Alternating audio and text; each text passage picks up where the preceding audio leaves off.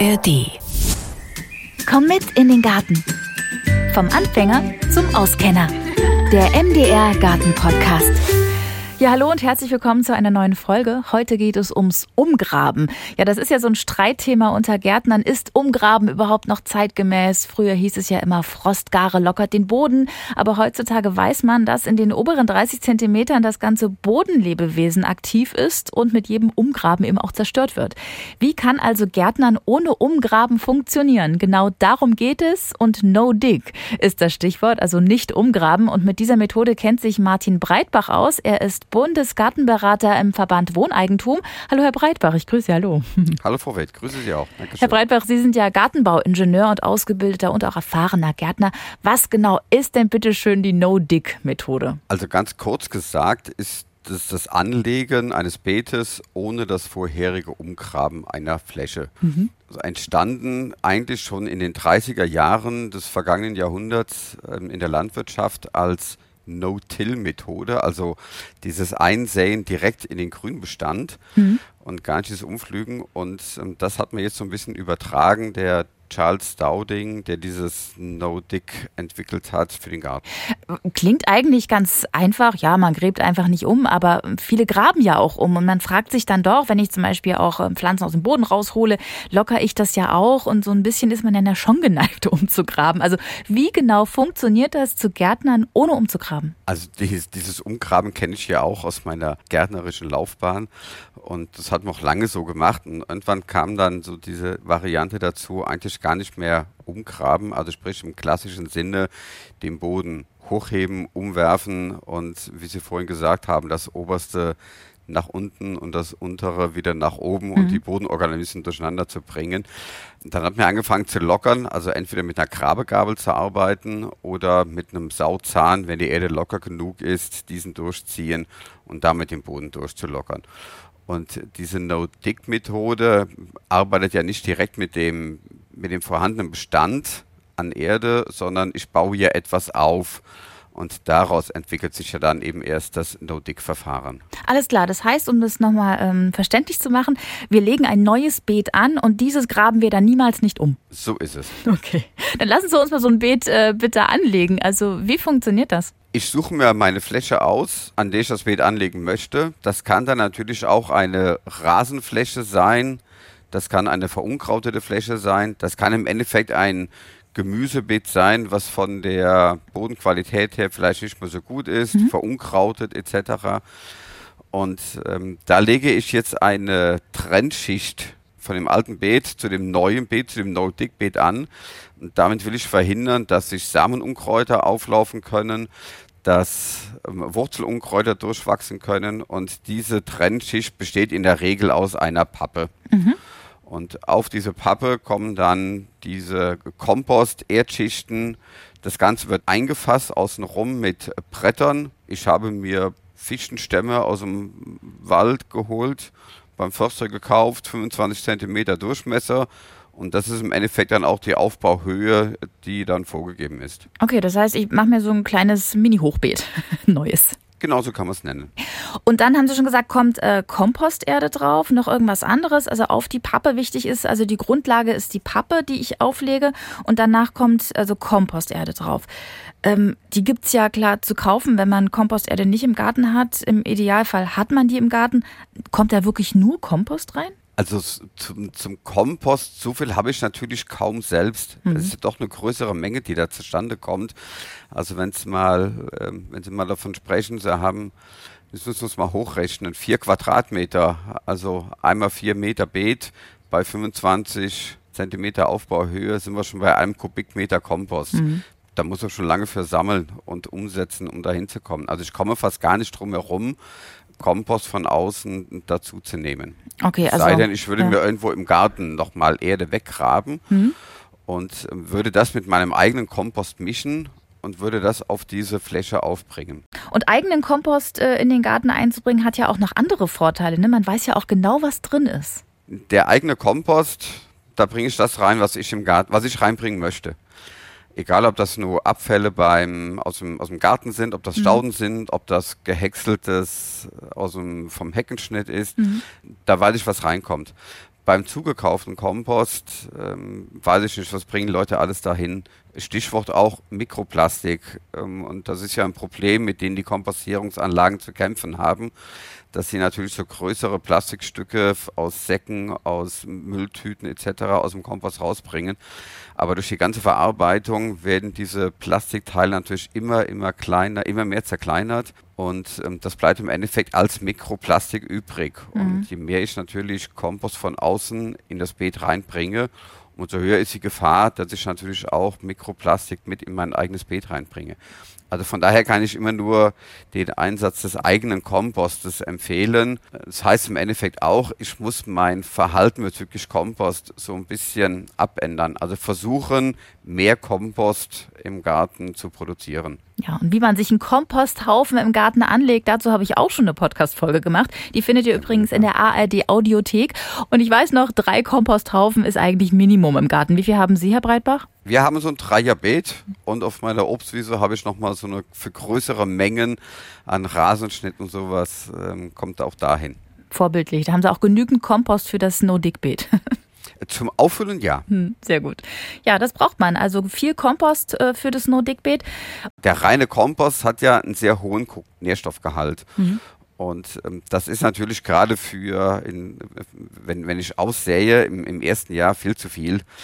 Und von daher habe ich ja viel diese Mischungen, die ich nehme. Ich kann ja nicht nur reinen Kompost nehmen, ich kann ja Komposterde kaufen. Und diese Komposterde ist im Endeffekt schon eine Mischung. Also eine Mischung von Kompost mit, mit Erden, mit Sand. Und das ist sozusagen ein verkaufs- und einarbeitungsfähiges Produkt. Okay, dann kann ich direkt loslegen sozusagen. Okay, was ich mich jetzt frage, also ich habe jetzt diese Pappe auf mein altes Beet zum Beispiel jetzt mal gelegt, habe es aufgebaut, Komposterde drauf gemacht. Äh, wie geht das dann weiter? Spielen wir es mal durch. Ich meine, Sie haben ja Erfahrung jetzt auch schon länger mit diesem No-Dick-Beet. Ähm, was haben Sie da ausgesät und wie funktioniert das dann weiter? Also wie pflege ich das? Also unser Beet ist jetzt im zweiten Jahr.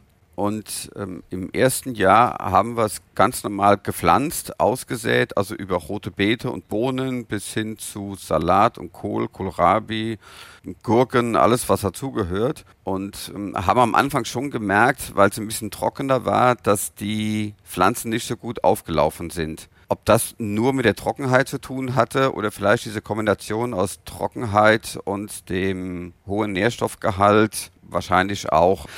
Und als die Feuchtigkeit dazu kam, dann hat das Wachstum richtig begonnen. Mhm. Und ähm, der Ertrag war allerdings im ersten Jahr immens, egal ob, also querbeet, wir hatten eigentlich dann vom Ertrag her keine Probleme gehabt. Das sackt natürlich gut nach, ist ja ein ganz lockerer Aufbau, den ich auf das Beet aufbringe. Man kann das leicht verdichten, wenn man es anlegt, also die Erdschichten aufbringt. Aber trotzdem sackt das, wie beim Kompost auch im Garten. Das mhm. fällt dann gut in sich zusammen. Das heißt also, im zweiten Jahr muss ich im Endeffekt wieder Erde aufbringen. Okay, also ich schütte drauf. Und wie ist das, wenn er jetzt zum Beispiel die ganzen Mikroorganismen und das ganze äh, Bodenlebewesen sich in diesem Beet breit macht und wenn ich dann einfach Kompost draufgebe und vielleicht noch ein bisschen vermische, ist das auf jeden Fall besser, als wenn ich einmal durchgraben würde? Ja, das ist richtig. Also einfach nur ein Vierzahn nehmen, grob durchziehen. Das heißt also die oberste Schicht so leicht mit dem nächsten, mit der nächsten Schicht vermischen und das reicht vollkommen aus. Okay, was ich mich jetzt frage, kann ich nicht einfach auch in meine ganz normalen Beete, die ich angelegt habe, einfach jetzt ab jetzt, wenn ich den Podcast höre, sagen, okay, jetzt mache ich mir einfach nur Komposterde oder diese gemischte Komposterde auf mein Beet und grabe ab jetzt nicht mehr um. Ist das dann dasselbe oder braucht es unbedingt diese Pappe? Die Pappe dient im Endeffekt wirklich nur als Trennschicht, um den Aufwuchs von Wildkräutern von unten zu verhindern. Mhm. Beziehungsweise, wenn ich wirklich so einen ganz schlechten Boden habe, dass ich einen guten Boden in der Oberschicht habe und der sich durch das immer wieder neue Einarbeiten von Kompost langsam verbessert. Also dass der Unterboden langsam aufgewertet wird. Das ist aber im Endeffekt ein natürlicher Durchmischungsprozess. Die Bodenorganismen, Regenwürmer etc., die vermischen also diese beiden Varianten des Bodens miteinander, also den Ober mit dem alten Oberboden.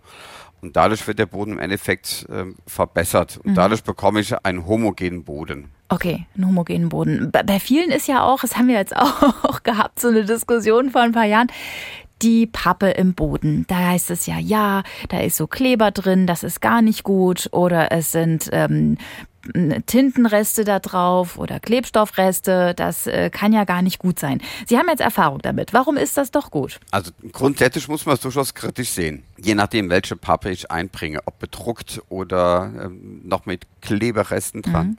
Deswegen guckt man so ein bisschen drauf. Unbedruckte Pappe, alles was an Klebestreifen dran ist, wirklich abziehen. Mhm. Thema Mikroplastik würde ja auch wiederum dann mit in den Boden reinkommen dabei. Aber ich brauche also wenn ich wirklich so ein Verunkraut im Boden habe, brauche ich diese Schicht dazwischen. Also ich gucke wirklich danach, welche Pappe nehme ich. Jetzt könnte man Wellpappe-Rollen nehmen, unbehandelte Wellpappe-Rollen. Ähm, das kostet natürlich wieder, das andere ist die kostengünstige Variante. Ich sammle mal über ein halbes Jahr größere Pappen und lege die dann aus. Und, ähm, aber ich kann auch durchaus so eine Rollwellpappe auslegen. Mhm. Und die ist dann meist unbehandelt. Okay. Also ich muss sagen, ich habe auch schon mit Pappe in meinem Garten experimentiert, habe damit gute Erfahrungen gemacht. Regenwürmer lieben Pappe. Keine Ahnung warum.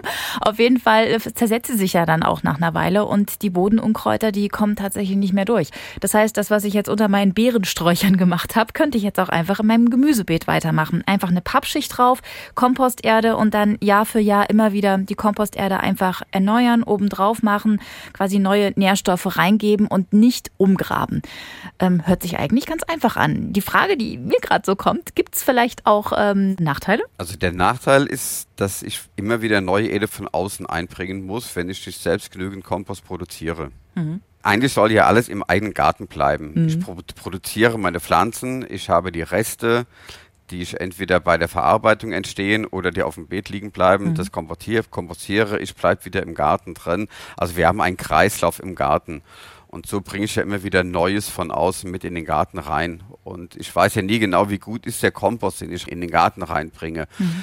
Was ist da an Schadstoffen drin? Woher kommt der Kompost? Eigentlich müsste man sich genau informieren. Ist das ein Gütekompost? Ich müsste mir angucken, welche Nährstoffgehalte sind vielleicht drin. Das müsste ich natürlich wiederum so ein bisschen mit meinem eigenen Boden abgleichen, wie viel Kompost kann ich überhaupt zufügen. So im normalen Hausgarten, wenn ich im Gemüsebeet arbeite, sagt man eigentlich zwischen drei und fünf Liter Kompost pro Quadratmeter sind ausreichend. Das ist natürlich hier bei den No-Dick-Beeten eine viel größere Menge, die mhm. ich da einbringe. Also habe ich im Endeffekt auch einen viel höheren Nährstoffgehalt im Boden. Und äh, das ist schon so ein Aspekt, wo man so ein bisschen nachgucken muss vielleicht auch, was ich anbaue, wer verwertet das Gemüse, was drin ist. Und das sind so ein paar Dinge, die man beachten sollte. Hm, okay. Also ich finde diese Nachteile, die gehen, die kann man in Kauf nehmen und auch äh, wahrscheinlich ganz einfach auflösen. Ähm, wie ist es denn mit den Vorteilen? Ich finde, die sollten wir noch mal ein bisschen herausstellen. Warum haben Sie sich für die No-Dig-Methode in Ihrem Garten entschieden? Also diese No-Dig-Methode habe ich bei mir auf einem Wiesenstück angelegt, so zwischen Obstbäumen. Ähm, und dieses Wiesenstück war über Jahre mit verschiedenen Gründungspflanzen, Blütenpflanzen verschönert worden. Also es war wirklich so ein Blütenreichtum, aber mhm. es wurde immer einseitiger, von dem was gekommen ist. Und ähm, es ging wirklich darum, eine Fläche zu schaffen, die gut nutzbar ist.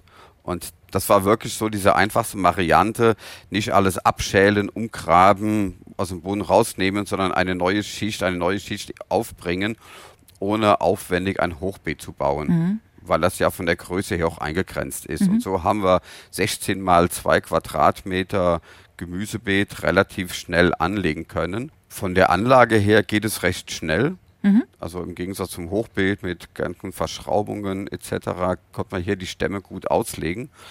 Das Wachstum war, war direkt gut. Der Boden blieb locker, egal ob nur Aussehen oder Pflanzen.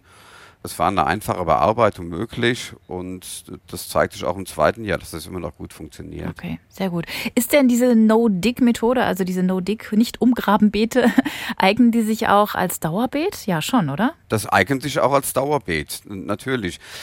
Am Anfang habe ich natürlich durch diese Pappeschicht eine Trennung zum Unterboden. Also alles, was natürlich erstmal tief wurzeln möchte, das würde nicht so gut funktionieren, weil die Pappe ist ja wirklich über sechs, zwölf Monate, je nachdem wie dick ich das ausbringe, habe ich ja wirklich eine Trennschicht zwischen dem No-Dick-Beet und dem darunterliegenden Boden.